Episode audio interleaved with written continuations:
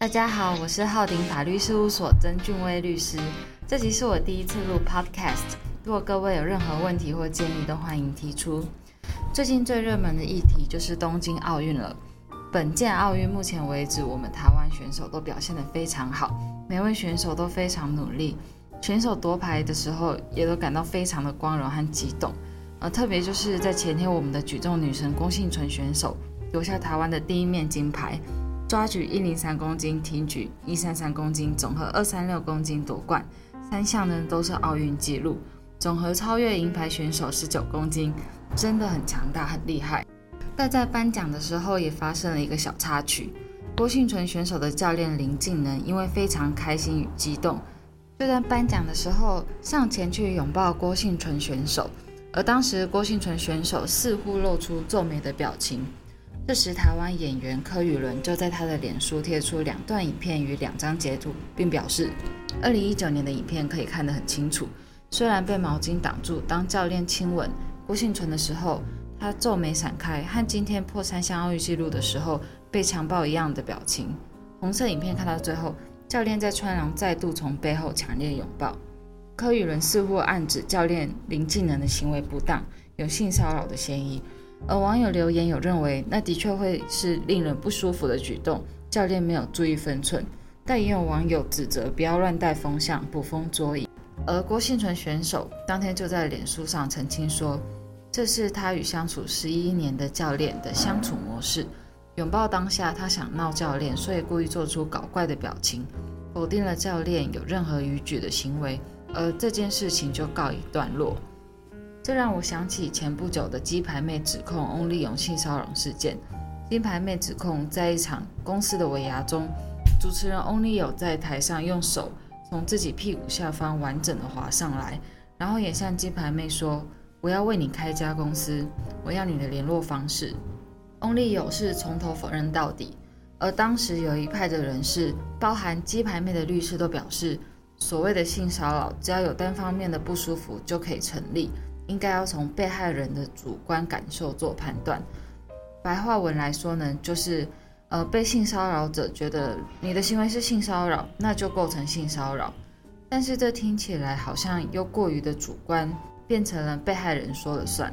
每次有这种事件时，很多人都会很好奇，到底性骚扰要怎么认定？是要看被骚扰的人的感受，还是行为人有没有性骚扰的意图？还是要看那个动作本身，例如摸屁股、搭肩，到底是不是一般在社会观感会被认为是性骚扰的动作？那我们就先要来看法律怎么规定。性骚扰防治法第二条就有定义性骚扰。本法所称性骚扰，是指性侵害犯罪以外，对他人实施违反其意愿而与性或性别有关的行为，且有下列情形之一者：一。以该他人顺服或拒绝该行为作为其获得丧失或减损与工作、教育、训练、服务、计划活动有关权益之条件；二、以展示或播送文字、图画、声音、影像或其他物品之方式，或以歧视、侮辱之言行，或以他法而有损害他人人格尊严，或造成使人心生畏怖、感受敌意或冒犯之情境，或不当影响其工作、教育、训练、服务、计划活动或正常生活之进行。而性骚扰防治法施行细则第二条也规定，性骚扰之认定应就个案审酌事件发生的背景、环境、当事人的关系、行为人的言辞、行为及相对人认知等具体事实为之。以上的法律规定虽然听起来很复杂，但是主要呢就是要审酌两个要件，也就是要审酌客观的情境，还有被害人的主观认知。要同时在客观情形下被评价为性骚扰行为，而且被害人的主观呢也认为是性骚扰行为，才会构成性骚扰。客观要件、主观要件都要审酌。那行为人的脑袋里到底有没有性骚扰的意图，是不在考量的范围的。那在这边我们就举几个例子，都是来自法院的实务判决。某个公司的同事们一起搭电梯，而电梯到达的时候。女方帮上司还有男方同事按电梯，上司就先行出电梯。这时，男的同事也跟着出电梯的时候，轻拍正在按电梯的女方左臀部上侧两下，而女方就控告男方性骚扰。男方主张只是要谢谢女方帮忙按电梯，是没有带有性骚扰意识的行为，他只是要谢谢女方的帮忙按电梯而已。但是法院的判决认为，被害人主观认知就是有性骚扰，而且呢，从客观来看，这种嗯腰间或者是左臀部上侧的部位还是有带有性意涵。而且审酌两个人之间同事的互动关系，男方触碰女方臀部的行为，只能引起女方惊吓、恶心或吓到的感觉，这并非是在表达谢意的行为，所以最后是认定有算是有性骚扰的。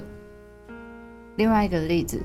在公司任职的女员工认为，她的呃男主管呢，常常借由职务之便邀约用餐。而且在办公室传递文件或两人开车出差的时候，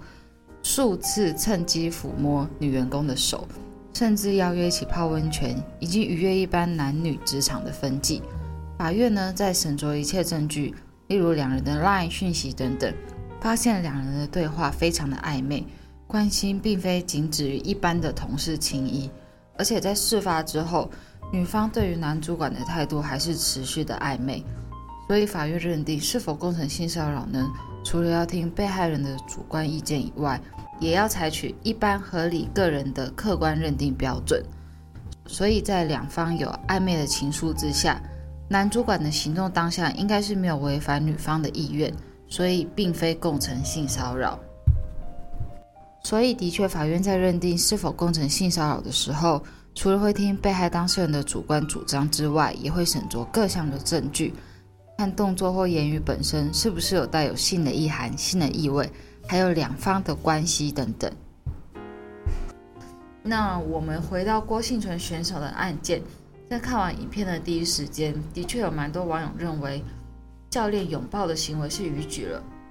那只可能说，在客观的情境上，有可能会被认定为性骚扰的举动，但一样还是要看主观的要件，也就是。被害人主观认定是不是性骚扰，而郭幸存选手已经澄清，他和教练十一年的相处模式就是如此。拥抱的当下，他只想闹教练，所以故意做出搞怪的表情，其实并没有感到不舒服。所以教练的行为在主观，也就是被害人的认知要件上就不构成性骚扰了。但这时候是不是有其他背后的因素，例如权力不对等，或者是该场域经年累月演变下来的规则？就不是我们在这里讨论的重点，其他的因素要讨论起来，又是更大的一篇篇幅了。而鸡排妹的案件，因为鸡排妹还有 Only 有都考量可能握有的证据不足，所以各自没有提高性骚扰跟诽谤罪。所以我们也在资讯还有证据都不充足之下，难以评论是不是呃 Onlyo 的行为真的构成性骚扰。但如果真的是有如鸡排妹所言，欧丽尔有从鸡排妹的屁股下方完成滑上来，然后也向鸡排妹说：“我要为你开家公司，我要你的联络方式等等。”是事实的话，那么以目前法院审理的标准，构成性骚扰的几率就很大。最后，我也呼吁大家，如果遇到性骚扰，要勇于求助，并保全证据。如果有考虑求偿，也要注意时效，特别是如果发生在职场或校园，都可以向公司或学校申诉。也可以向主管机关申诉。职场性骚扰在实务上也是层出不穷。如果职场上发生性骚扰事件，雇主也必须做到立即有效的纠正及补救措施，不然也会被主管机关罚款，或是被员工要求赔偿。关于雇主该如何提升性别友善的职场环境，在这个注重性别平权及企业社会责任的现代，也是非常重要的议题。也有非常多的法院判决可以参考，我们可以下次再跟各位聊聊。那今天关于实务怎么认定性骚扰的议题呢，就到这边结束。如果各位有任何问题或建议，都欢迎提出，谢谢。